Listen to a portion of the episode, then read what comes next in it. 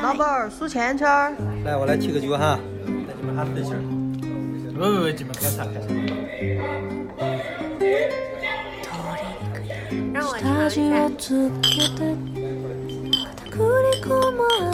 大家好，欢迎来到这一期的九言九语，我是主播七七，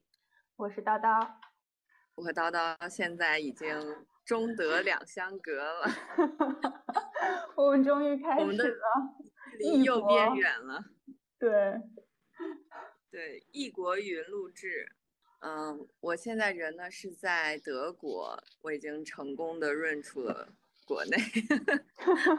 所以 这一期的话。讲一讲就是润这件事儿，可能前阵子大家讨论度都比较高，就是上海疫情比较严重那一阵子。呃，但是我这次出国经历让我感受到，就是时至今日，想要润出国的或者正在润出国的人还是非常非常多。嗯，所以我就想分享一下我自己的经历吧，也给大家做一个参考。如果有这种想法的人，希望大家。就是都好好学习，记好笔记，但同时也做好心理准备。因为如果有听过之前几期节目的朋友，可能也记得我们两个有讨论过，比如就是说近期就自己的一些私人的事情，搞得我们两个都心情不太好，就很焦虑。然后对于七七来说，他的主要焦虑点就是这件事情，就是本来出国就是一件。就是一件这么简单的事情，也不是，也不能说是简单吧，可能就是有一点繁琐的事情，但是在疫情下面，这件事情就变得无与伦比的艰难。对，呃，如果最近就是一最近这段时间有过跨省去旅游的人，可能也能知道，就现在跨省旅游本来就比较困难。那出国的话，就是这个困难程度再乘以五十之类的吧，就 非常非常的麻烦。那我先跟大家就是分享一个我觉得很惊讶的点，就是没想到我现在终于爬出梯子了，居然还要再爬回来才能用小宇宙，好像用小宇宙是要国内的网络，对我还要用梯子再跑到香港，天呐，才能用小宇宙。太夸张了吧！觉得特别搞笑。但我现在也没有试，我不知道是昨天我可能刚换了手机卡的原因，还是怎么着，反正就是死活都打不开小宇宙，还挺搞笑。对啊，没想到我们我们的平台这么的 red。嗯，这个我也是没想到。OK，那我先跟大家讲一下我润的整个经历吧，就是我大概是从。呃，今年的二月份开始准备这件事，但是也也是从去年十二月份就已经下定决心是要申请去德国了，然后是二月份正式开始走这个流程。因为我所在的公司呢是一家是一家国际连锁外企，然后在欧洲、美洲和亚洲其他国家也有一些分公司。那我们是有定期的这种交换项目，就是可以把你交换到，比如说像澳洲啊、美国啊，然后德国啊这些地方，比如说工作个一两年，然后如果你本人是有这个留下的意愿的话，也可以直接就把这种交换转换成当地的工作签，然后就可以留在当地。嗯，然后这也是我们公司的一个传统吧，所以每年其实出海的人数量也不在少数，但是从呃，新冠疫情开始呢，这个数量就有所下降。一个是，呃，在新冠初期，可能大家对这个国外的局势不是很明朗，就不是很明了。嗯，也很多人就本来是已经开始申请的，也取消了，就是出国，因为害怕可能自己得的新冠。然后已经在海外的也会就是本，比如说本来他的交换时长是两年，然后也会提前回来，就比如说只待了八个月，可能就回国了。这样子，嗯，所以在比如说二零年和二一年出海的人数还是很少的，但是从今年开始，其实开始报名出海的人数是大量增加了，但是给的名额就又开始下降了，是因为像比如说俄乌战争啊，还有一些比如说地缘政治的原因，导致呃各个国家对人才的需求量也有所下降，就是生意没那么好做。嗯，你老你总说出海。出海 总让我觉得你要被 派到什么加勒比海盗船上。出海这种公司一个就大家内部会会用的术语吧，我也不知道算不算术语，反正大家都会说出海。嗯，所以我从二月份开始申请，但是一直到呃前几天才能走得了，就是因为中间出了很多的差错。一个是在我刚刚申请的时候，德国这边对接我的那个女生，呃，她她是唯一一个可以对接我的那个女生，然后她就不幸感染了新冠。呃，整个人就是人间消失了一个月。她就是你，你从那个 Google Calendar 上去看，她就一直是处于一个病假的状态，然后你也没有办法联系到他。呃，你想联系其他的同事，别人也说她的工作只能她来做，也没有其他的人可以替她做，所以我就只能干等，等了差不多有一个月的时间吧，然后他就回来了。回来以后。呃，我听其他认识的人说，他应该是得了新冠，所以就可能很长一段时间都没有办法工作。他那个时候应该还是 Delta 那个变变种哦。然后等他等到他终于康复了，当时已经三月多，将近四月。嗯，我原本计划是六月一号可能就要出国嘛，但是四月份才开始准备所有东西，离六月基本上就没戏了。然后当时就已经有一种不祥的预感。结果后来好不容易把一大堆的材料准备好之后，对对，因为我是一家三口出国嘛，所以我女儿还牵扯到办护照这件事儿。然后办护照呢，就现在因为出境有一些限制嘛，就办护照也比较困难，所以当时还写了一些材料啊什么的到呃出入境管理局，然后工作人员就。非常不可思议，就问我你为什么要带孩子出国？你不知道现在国外是什么情况吗？然后我就说，对，我知道。然后我觉得小朋友抵抗力还挺强的，就对于孩子来说，病毒有千千万种，新冠只是其中一个很很弱小的病毒。因为他从出生到现在可能已经打了二十多种疫苗了，其中任何一个病种 肯定都比新冠要要厉害的多。然后那个工作人员可能也对我很无语吧。然后我们公司给的所有的邀请的文件也都是英文的嘛。然后他就直接给了我几张 A4 纸，然后给我个笔，就让我在那个出入境管理局的桌子上现场把他们都翻译成中文。我觉得好离谱啊！就我好久没有那么奋笔疾书写那么多中文字儿。然后最后等了可能也就两周三周，然后护照终于下来了。呃。我等于说准备所有的材料又花了大概一个月的时间，然后我当时定的是五五月多，哎，六月多去北京办签证，结果当时西安又忽然有了疫情，然后北京那边的政策是说，呃，只要有对对，五月三十号去北京递材递材料，结果当时又因为西安有了一两例。感染者吧，然后北京的政策是说，你所在的地区只要十四天之内有过任何一例感染者，然后你这个地区有可能就会弹框，弹框的话就意味着你可能就没有办法去北京。然后我们当时对这件事是不知道的，就等我们把所有东西都收拾好，所有东西都假也请好了，呃，拖着行李箱到了高铁站的时候，结果刷身份证，然后人家说，呃，你有弹框，你去不了。嗯，然后我们就灰溜溜的拖着箱子。呃，回了家，然后当时我们不是为了就是让自己开心一点，想解一下闷，呃，就去山里住了个民宿。结果在山上的时候又从楼梯上摔下来，我又给骨折了，就非常的惨。结果后来终于又预约到了下一次递签的时间，然后已经是六月中旬了吧？嗯，对。然后递完材料之后，就感觉终于。很顺利，也拿到签证了，就订了从上海飞德国的机票，因为那个时间是最短的，也是最顺的。它是晚上的飞机，等于说你上飞机就睡了，也醒来可能就快到了，就是中间换乘的时间也很短，就很顺。结果临起飞前的一天吧，然后又航司又忽然发短信说，嗯，上海的飞机全都取消了，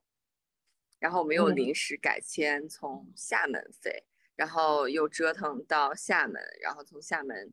呃，又办了那个英文的核酸证明，然后从厦门飞飞到荷兰，在荷兰的机场干坐了六个小时，然后当时在荷罗荷兰干坐的那六个小时又刚好是国内的半夜，所以就非常非常的困，就很崩溃，折腾到二半夜，然后终于到了德国，反正就这两天都一直在忙着收拾家里吧，也很辛苦很累，就感觉整个这个润的过程比我想象的要。复杂困难的多，就中间有太多不确定的因素了，但是好在终于，终于终于我也就润出来了，所以我觉得大家只要 努力，还是有希望的。因为这个中间确实出现了各种各样能想到以及想不到的问题。最开始我觉得就是因为凡我觉得凡是在工作中涉及到这种需要跟其他部门或者是其他公司的人交接，就会很就会有可能产生一些沟通上面的问题。就是除了德国的那个同事生病了之外，还有另一个人是吧？就是他一直你们两个就是比如说在沟通。在要不要 reference letter 这件事情上面，就产生了一个巨大的误会，然后其实也耽误了一个月，得有差不多的时间。差不多，反正中间就是出了很多各种各样的差错吧。我和叨叨因为之前也有不少出国的经历嘛，我感觉之前出国其实就是一件很流程化的事情，就是按要求准备一些材料，办好签证，直接就走了。机票哪怕被取消了或者改签。其实你也能买到，比如说当天或者隔一两天的票。但是现在的话，如果你的航班被取消，呃，如果是中国去海外的话，可能要等个好几天，你才能买到下一班机票。如果是从海外回中国的话，你的航班如果被取消，你可能会等几个月的时间才能买到下一次的机票。所以现在的出行真的是非常非常的困难。所以你的机票价格怎么样？价格出海的话，其实还可以接受。就比起回国的话，我这回买的机票的话，一个人是八千多吧。嗯，那那还好，其实。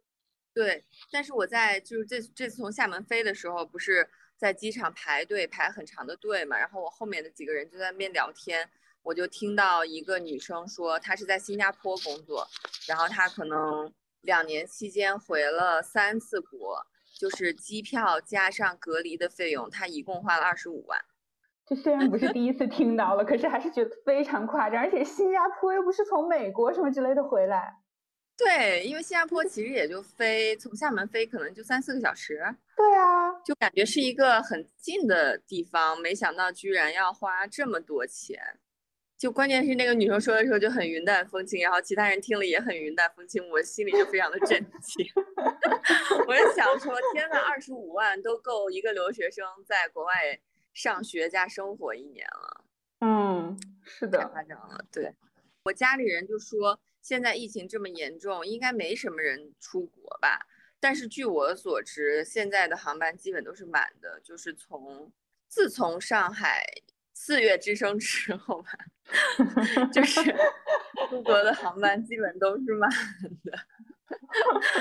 我们这次也是，就是我我的机飞飞机是早上九点多钟，所以我们可能就五点多就起床，然后六点钟就到机场了。结果一进机场就是乌泱泱的全是人，我当时还以为就是说可能是所有的候机的人都在这边排队，结果人家说只是去呃只是去欧洲的那。一趟航班和新加坡那一趟航班在这边排队，然后另外一个很长的队伍是去台北的，就一共只有三班航班，但是机场全是人，就都是排队出国的，还挺夸张的。而且在走之前，就是也非常的繁琐，你就收到很多的短信。首先是航航空公司要求你要填一个很长的表，就是证明，呃，证明你。就是有没有打过疫苗啊？然后，嗯，之前有没有得过新冠啊？然后你的一些各种个人信息，就是要填很多表。然后这个提交之后呢，他们还要审核，就是在里面你还要上传你的签证照片、你的护照照片和你出国的目的什么的。就是你把这个东西上传之后，他们要审核，审核通过以后你才能走。然后临临走。之前的话，你还要填一个海关的表格，然后那个海关的表格也是非常的繁琐，你就要填过去十四天去过哪些地方，嗯，然后你就是的什么时候接种新冠疫苗，还有你也是一些新冠的相关的东西吧，反正要填两个很长的表格，嗯，然后到了机场以后，他们就要看你这些表格。而且就就是在荷兰转机，欧洲每个国家政策不一样嘛。比如说在荷兰转机，他有给你发短信说你是要做四十八小时的英文核酸的，所以当时还在厦门妇幼专门做了英文版的核酸，然后英文版的核酸是双鼻子的那个取采样，然后就差的非常深，我真的感觉我脑花都要被掏出来。真的就是双鼻孔都要，我他那个棉签巨长，然后我感觉他都伸了一半进去，真的我感觉都戳到脑仁了。然后做完这个英文核酸以后，到了机场现场，然后就是也没有用到，就很生气。呃，然后托运的时候，对，托运的时候就连那个航空公司的工作人员也要问你很多问题，我就觉得很惊讶。我排的那队前面的三个人，居然每个人都可能被盘问了七八分钟。就是办了一个托运，我办了感觉有一个半小时。那有人在托运的这个过程中就被送走吗？就被送回去？这个倒没有，但是办了很长时间，然后会有人被就被要求站在旁边，然后去一获取一些其他的文件什么的。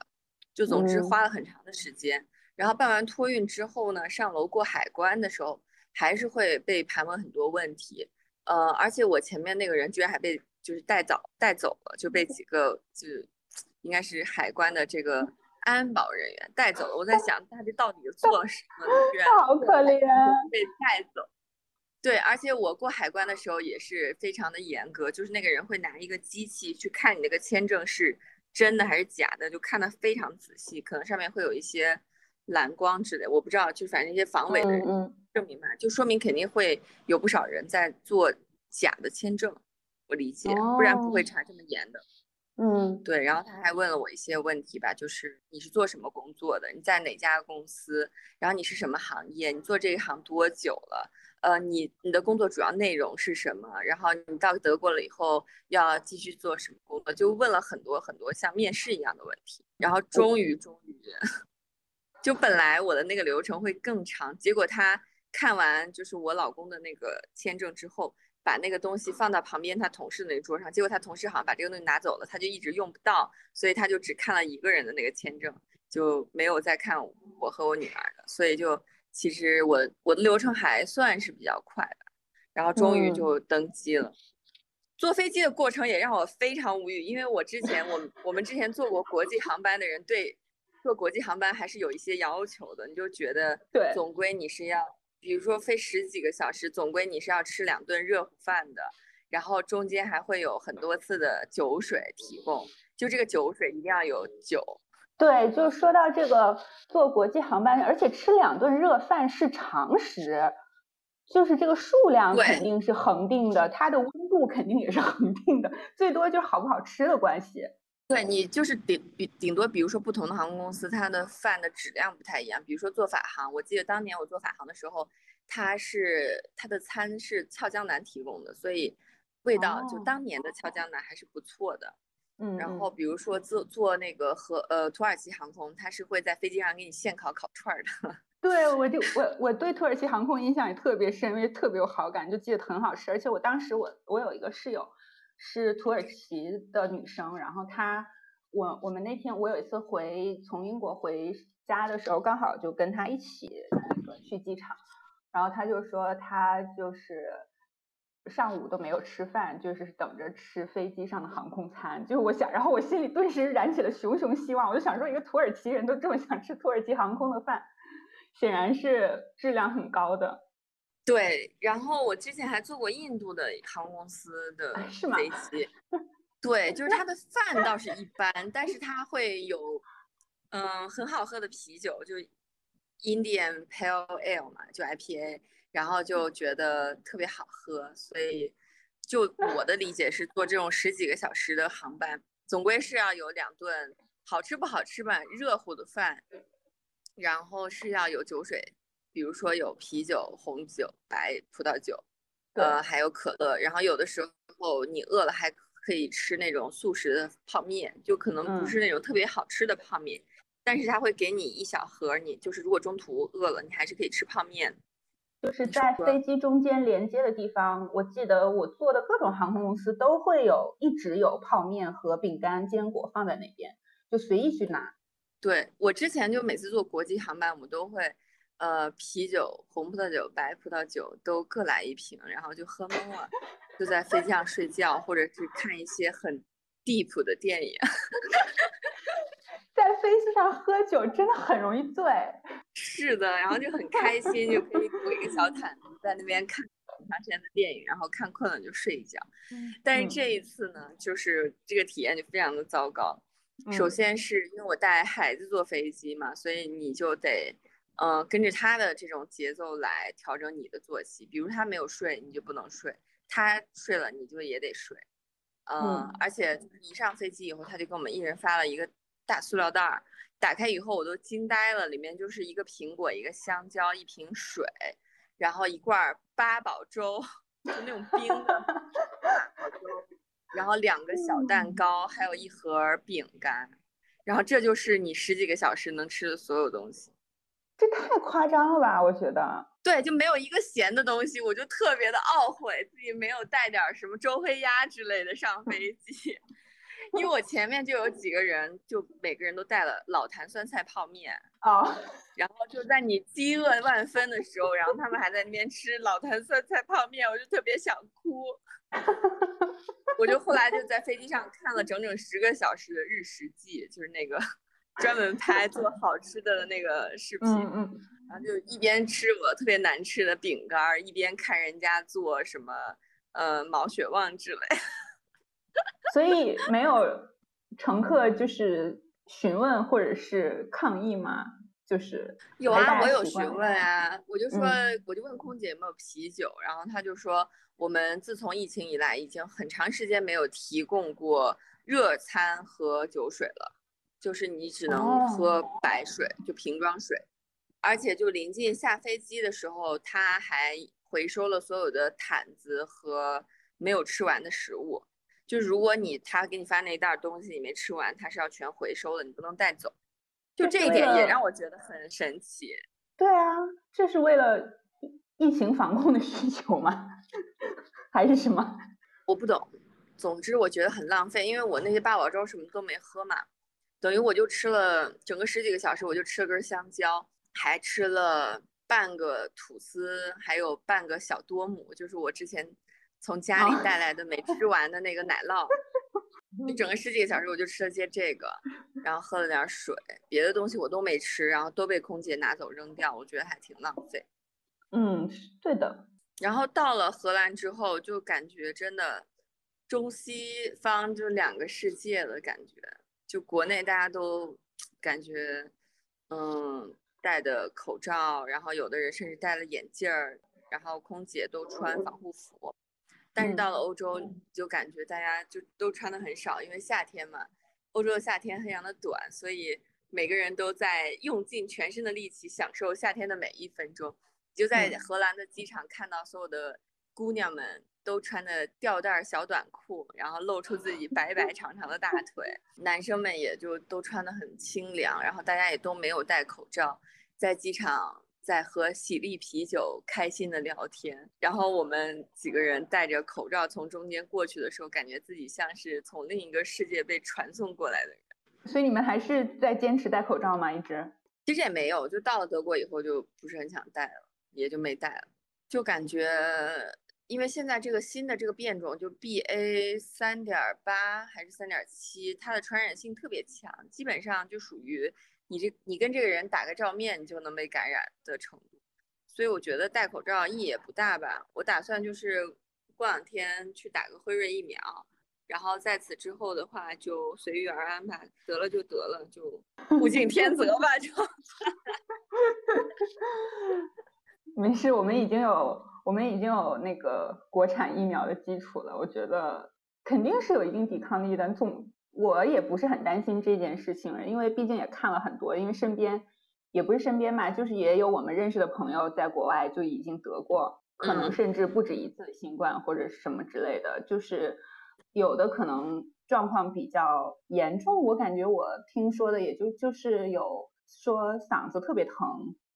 然后可能就昏昏沉沉的，就类似于发高烧这样的感觉，然后可能一个星期就活蹦乱跳。对，然后还有人说，就是后遗症可能会丧失生育能力什么。我说那不是正合我意。anyway，就我们也都没有再管了，所以这两天我们出门采购到市中心很核心的商业区，然后也没有戴口罩，反正就嗯随遇而安吧。嗯，我自己的感受就是，我记得我当年在英国上学的时候，也会经常穿小裙子，然后吊带儿什么的。但是回国了以后，就是穿衣的风格就逐渐变得保守。然后这次到了国外以后，就发现欧洲的女生还是很愿意展示自己的。时间太久了，都已经快忘了这件事情。对，就大家还是很喜欢穿很贴身的小短裙呀之类的，觉得还挺好的，挺自由的。然后还有一个感受就是，我觉得自己一个人出国旅游跟举家搬迁真的差距太大了。因为在我临走前几天，我们不是要把家里搬空，打算把房子出租出去，然后就觉得搬家真的是太痛苦了。虽然我已经好几年没有大型的搬过家，但是因为东西比较多嘛，然后就搬家搬了就崩溃好几回，而且有小朋友以后。家里人会给你，比如说买一些东西啊，然后亲戚朋友会买一些东西，所以小朋友的东西也非常的多。就是搬举国搬家，你你三个行李箱，每一个限重二十三公斤，其实根本就不够装，就是很后悔很多东西都没有带来，就到了这边还是得花钱去买，麻烦。这个也难免的吧？我觉得肯定很难考虑到面面俱到。你们海运的那个行李什么时候能到？他是说三十到六十天。所以可能等冬天到来的时候，我就可以收到我的大衣了。那我觉得也也是比以前慢了。对对对，肯定是比之前要慢得多，价格也变贵了。嗯，而且就是这种全家搬迁的话，还可能涉及到，嗯，因为我老公有自己的公司嘛，还要涉及，比如说公司法人的变更，然后一些工作上的交接。然后小朋友，你要在这边找幼儿园，其实也是一个比较复杂、比较漫长的事情。所以就是举家搬迁跟一个人出来，真的差距还挺大的。哪怕我觉得，就算没有疫情，可能只是一家人出来玩，其实这件整个事情都会复杂很多，更别提你们要处理很多事情。对。然后到了德国之后，因为德国是一个可能气候类似英国的国家，就是它长期都是天气很糟糕。只有夏天的时候天气比较美好，就短暂的几个月、两个月的时间，可能天气比较美好。所以我们来的时候正好是德国天气最好的时候，每一天都是二十七八度，可能三十度出头，然后也没什么蚊子，而且，嗯，对，没有蚊子这件事很重要。说对，因为说到蚊子，就是。我日我在日常生活中自认为是一个很招蚊子的人，就是感觉就是比如说车站等个车，或者只要在哪儿站一下下，就会被叮的满腿都是包。但是因为这次我和七七去大理，我就发现我终于又找到了一个可以作为行行动的人体蚊香的朋友。是的，不过我这次就是来到德国以后，就觉得之前经受的这些麻烦还是很值得的。因为首先，就像我刚刚讲的，天气也很好。然后，嗯，欧洲的经济，我感觉其实我在的城市不算是欧洲特别大的城市，算是一个中型的城市吧。但是它的商业活力，我感觉是比，嗯，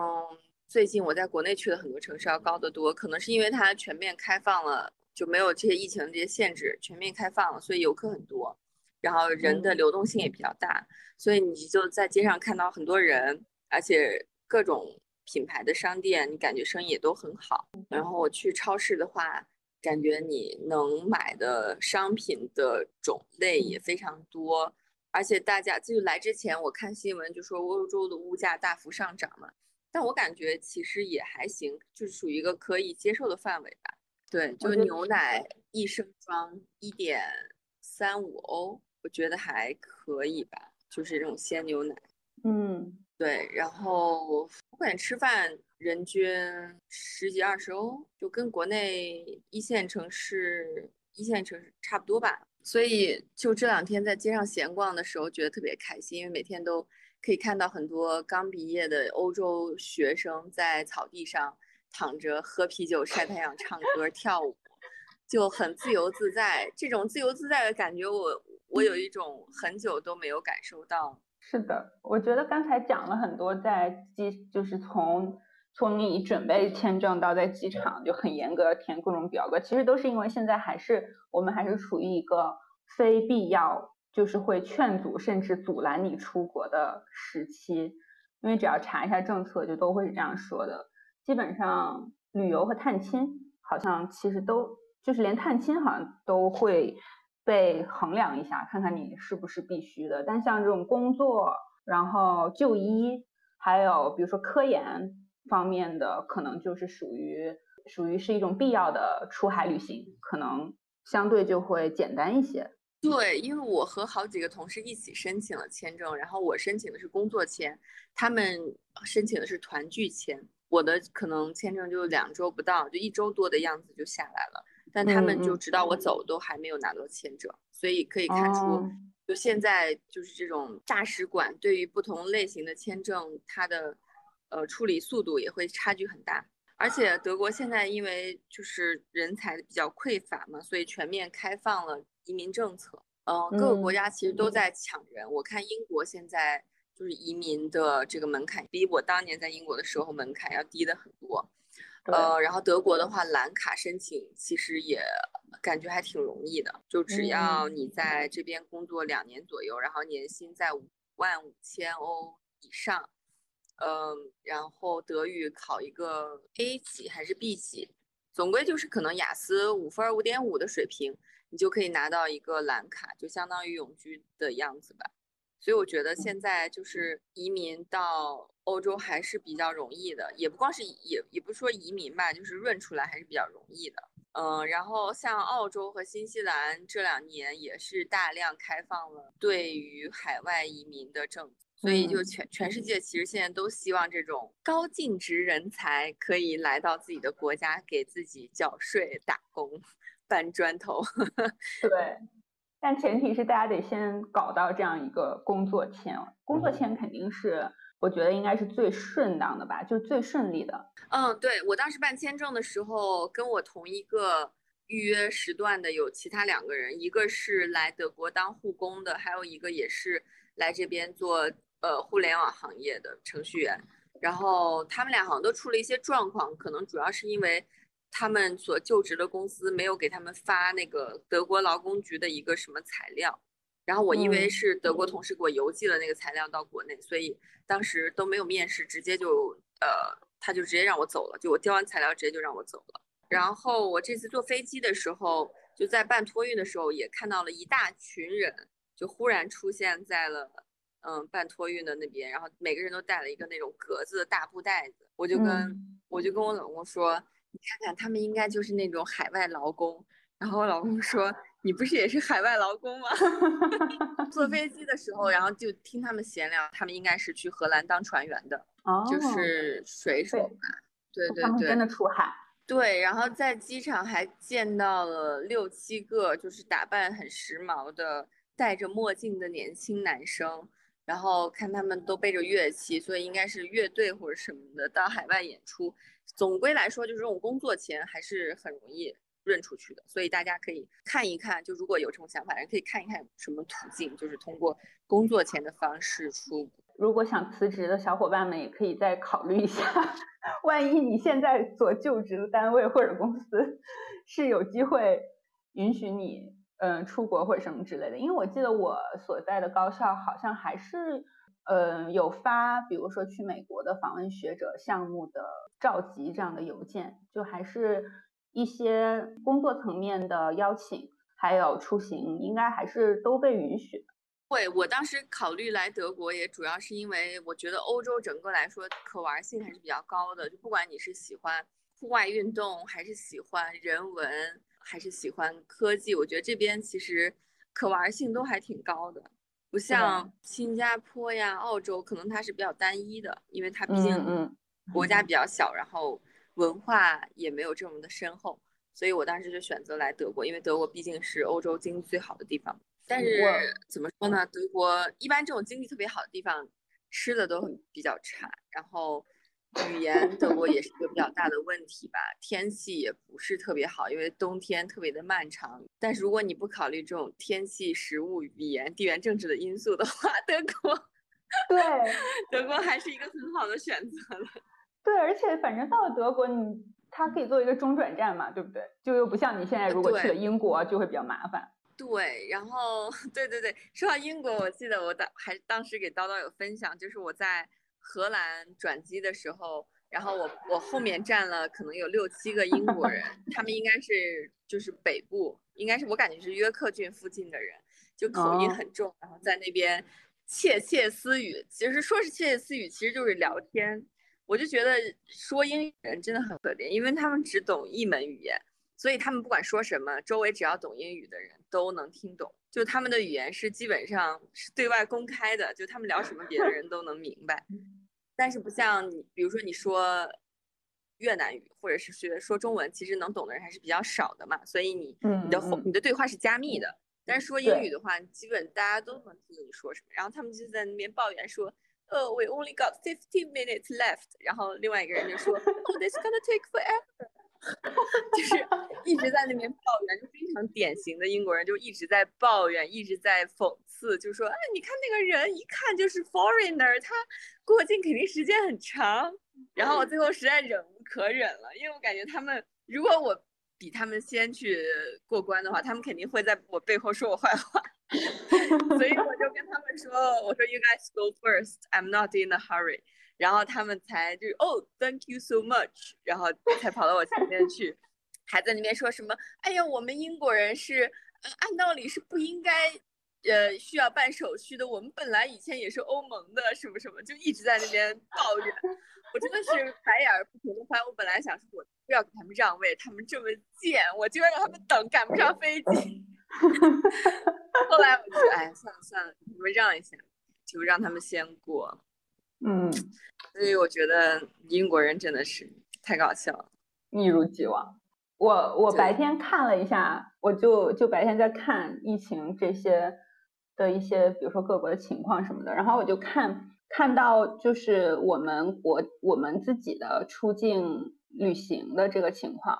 就是说从二零二零年二月，我们的出境旅游人次从一月份的上千万人次骤降至不足六十万人次。而且由于团队出境旅游完全停止，随后个月只有零散游客出行。可是他们还是能出行啊！我看到这个地方的时候，我就在想，他可是他们还是能出行，他们是怎么去的呢？然后这篇报道就继续说说，从出境目的的从出境目的地的结构上来看，呃，还是就是亚洲是占首位的，然后前排名前十五的旅游目的地大概先是澳门、香港这。然后是越南、韩国、日本、泰国、柬埔寨、美国、新加坡、台湾、马来西亚、英国、澳大利亚、加拿大和印印尼。我就觉得可能还是贫穷限制了我的想象，或者是什么东西限制了我的想象，就让我觉得出国游完全是一件现在不可能的事情。事实上也并不是如此。对我当时办签证的时候，其实还是有人办那个申根签的，呃，就是他，你如果探亲什么的，好像办的也是申根签。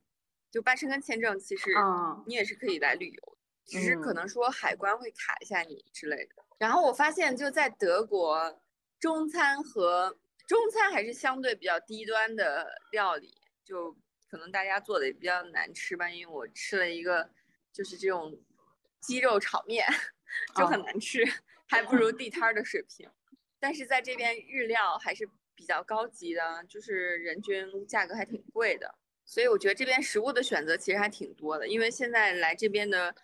呃，我这几天在街上就各种人种都有看到，像呃非洲人也很多，然后中东人也不少，然后欧洲各国的人也很多。就我去办手机卡的时候，在那家商店里面，在我后面排队那个男生，就在我等这个手机卡办理的过程中，我后面那个男生过来问一个问题，然后店员就开始说你是不是会讲那个阿拉伯语，然后他们俩就忽然开始说阿拉伯语，然后过了一会儿有一个问题讲不清楚。那个男的说：“其实我也可以讲法语。”然后那个店员说：“可是我不会讲法语，我们还说英语吧。”然后就是你就在那儿就听他们就是 阿拉伯语、法语、英语就是混着来，就听得我头特别大。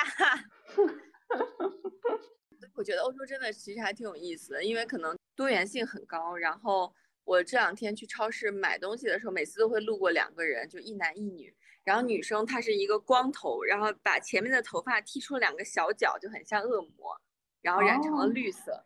对，然后穿的就是就打了很多的耳钉、舌钉、鼻钉，就是各种钉，全身打了很多钉，嗯、然后穿了一个黑吊带、黑裤子，牵了一只黑狗，然后他旁边就站了一个就是留着粉色长发的男生，穿着黑色的坦克背心和黑色的短裤，然后就很娇羞的在旁边，两个人都是浑身是纹身，我就觉得天呐 i love Europe，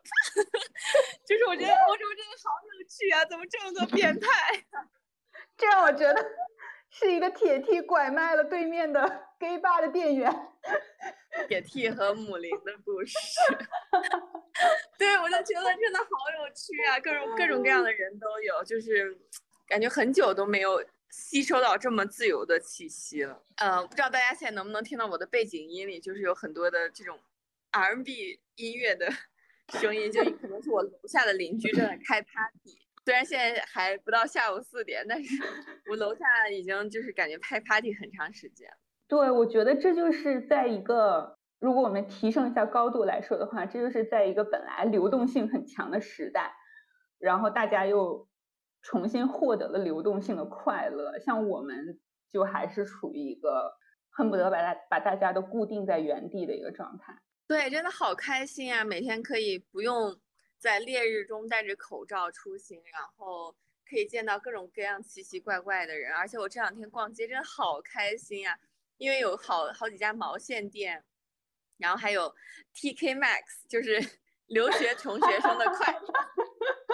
哦，对了，我觉得德国人对于这种自己动手干事情的热情真的很高。因为我们逛了那种，比如说布料店，就是街面上有好几家布料店，卖布料的，卖毛线的，然后卖各种手工工具的那种店，就好像大家都很喜欢自己动手做东西。哦，也可以想象，感觉感觉他们应该擅长这件事情。对，但是我觉得买布布匹回去给孩子做衣服，真的还是有一些难度的吧。是的，我觉得我可能顶多给做个直筒裙之类的。你就裁一块布，直接缝起来就是抹胸直筒裙。对，我觉得我顶多就只能做那种款式。我觉得我们真的还是很开心的，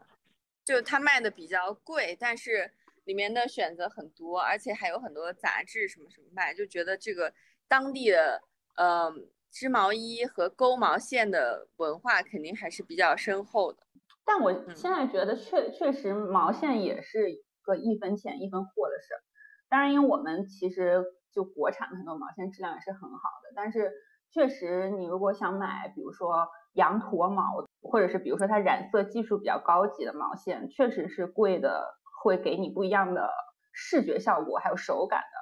对，其实我当时觉得我来德国最好的一件事就是我有三个季节都可以穿毛衣，我觉得真的太开心了。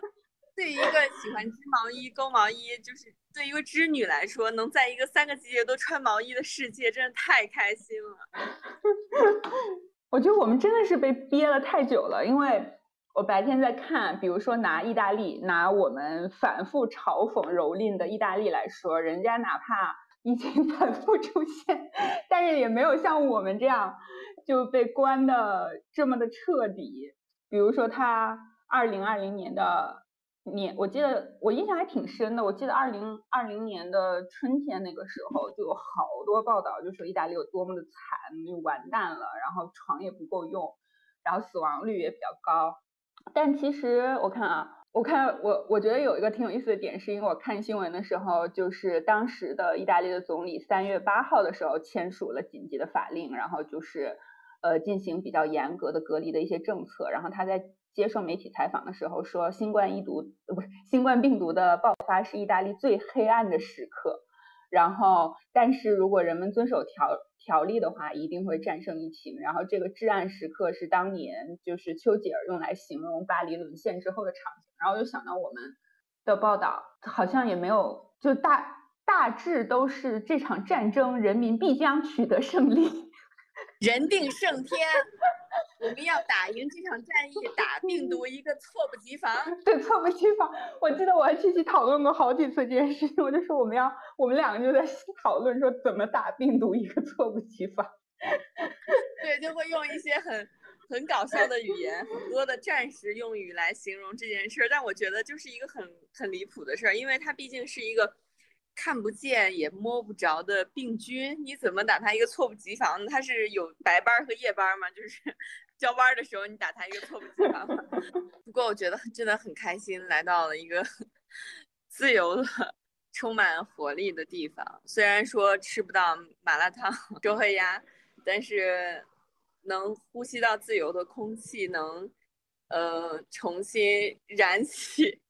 对于生活的希望，这件事还是让我很开心。对，哎，而且吃的这件事情又不是没有离开过麻辣烫什么之类的，过过一段时间就会在这样一个物物质条件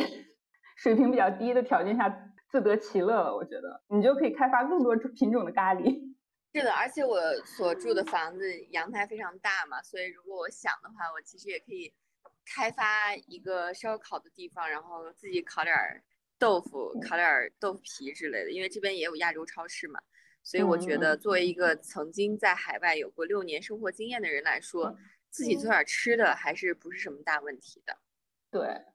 像像我们这种暂时没有办法润出去的人，就只能润到云南 去了。我希望云南不要拒绝我们这些水深火热地区来的人。不会的，云南欢迎大家。大家如果想出国的话，去大理也可以。在大理，你可以吃到很好吃的丹麦卷和法国的可颂。对，我觉得真的在云南还是很开心的。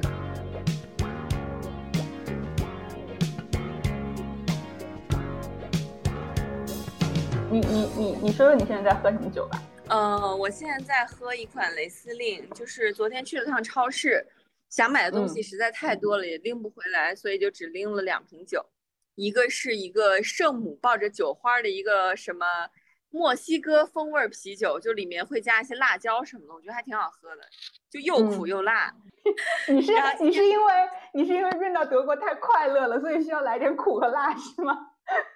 我觉得那个特别解暑，就是 因为这两天还是有点晒嘛，然后喝那一款就觉得特别解暑，就不能喝，在天很热的时候感觉喝不了特别甜腻的东西，嗯就得喝点那种酸酸的东西。然后今天在喝的这款雷司令，其实也就随便拿的，就八点九欧吧，应该也就是几十块钱。然后反正我觉得还挺好喝的，就特别的有水果的香气，然后酸度也很合适。就是喝起来很爽口，然后也不算甜，就可能属于比较干的方向。叫什么 Snow Hof，他写的就是 intensive fruity and harmony。嗯，这是我自己翻译的，我也不知道德语是这样，我我自己翻译成英语的。呃，我们在我们在。我我和七七在大理的时候，我就经常因为因为我的体力经常不支，所以我就经常在睡觉或者是在发呆。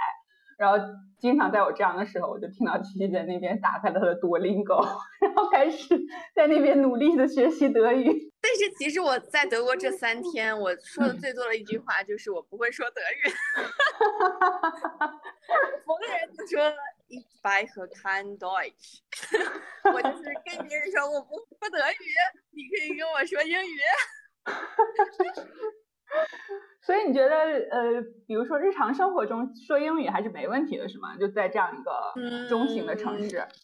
不一定吧？我觉得年轻人英语都还挺好的。但是比如说我们来的第一天坐的出租车嘛，然后出租车司机很多都是土耳其人，他们可能就只会说德语，对对对，英语就不不行。然后今天去的毛线店也是那种年纪比较大的德国人，可能英语也不太行。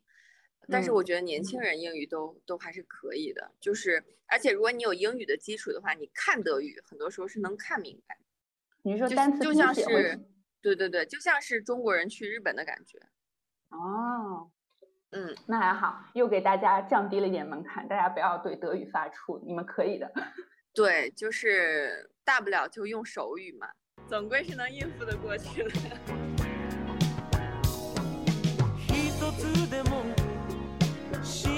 我在喝的是，就致大家都可以买到的国内的精酿，是一个，哎，这是什么牌子？反正是武汉的精酿，是小青柑帝国赛松，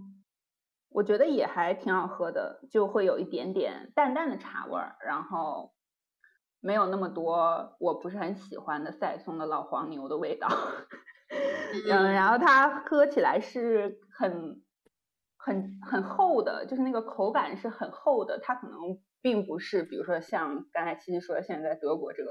烈日之下，或者你在大理的紫外线下会想喝的一个啤酒，但是吹着空调在房间里喝，我觉得还是挺愉快。所以你你你你，比如说你的正常的工作会大概什么时候展开？会给你一段时间来休整是吗？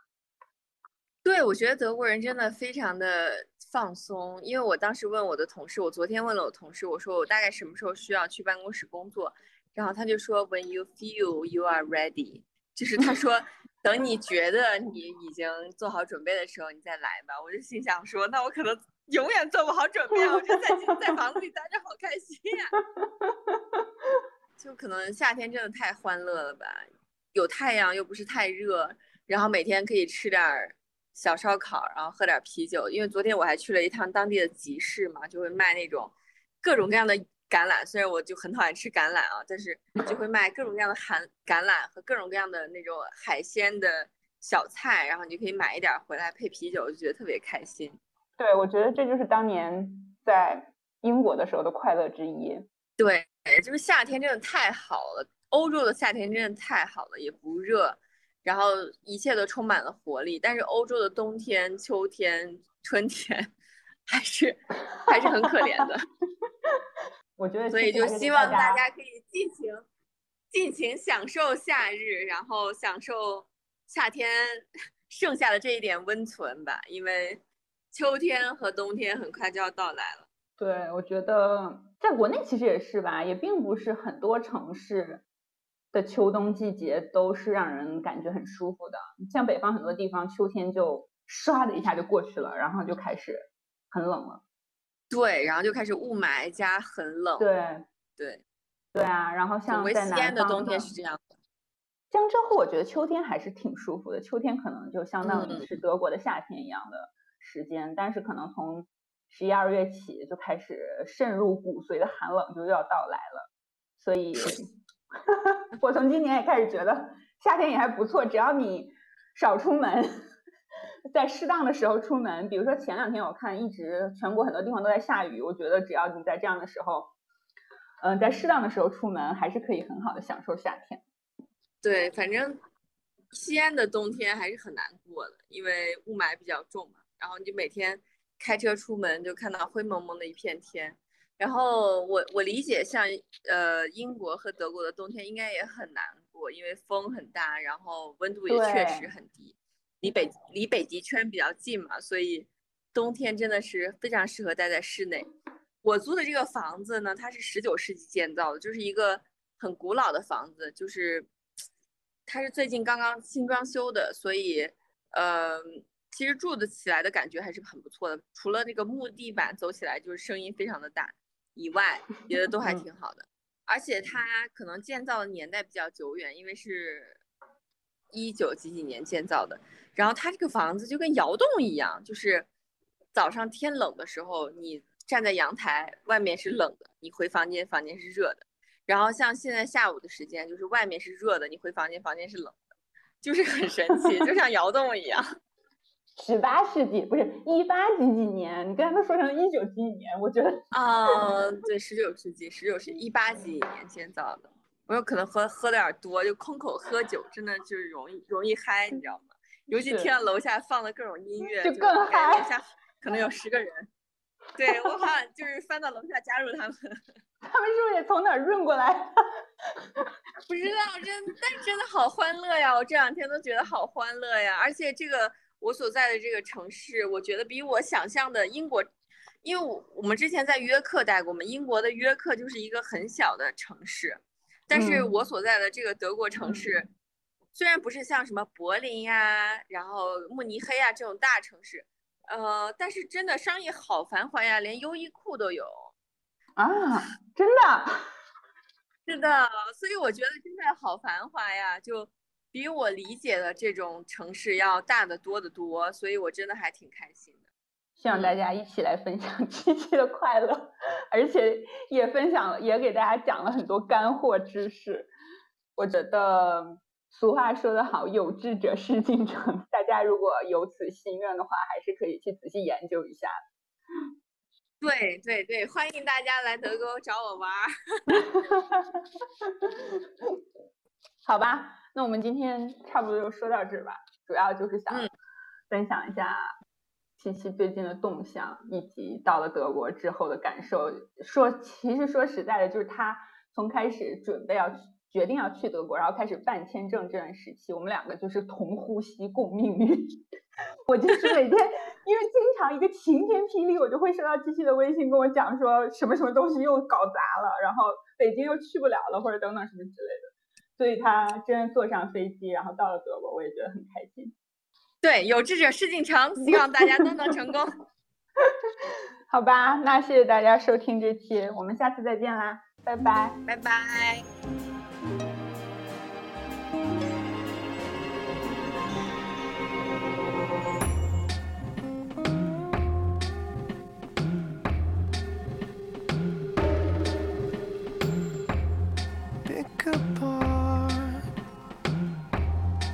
Pieces of your heart. Let me peer inside.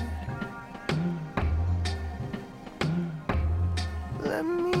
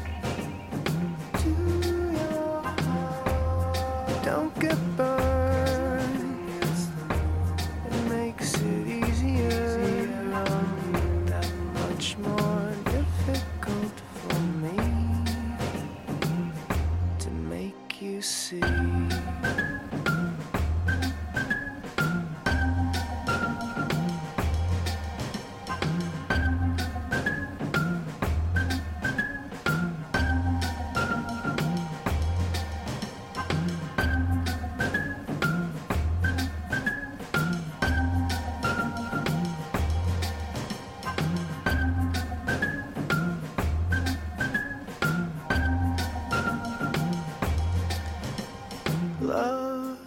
ain't fair, so there you are, my love.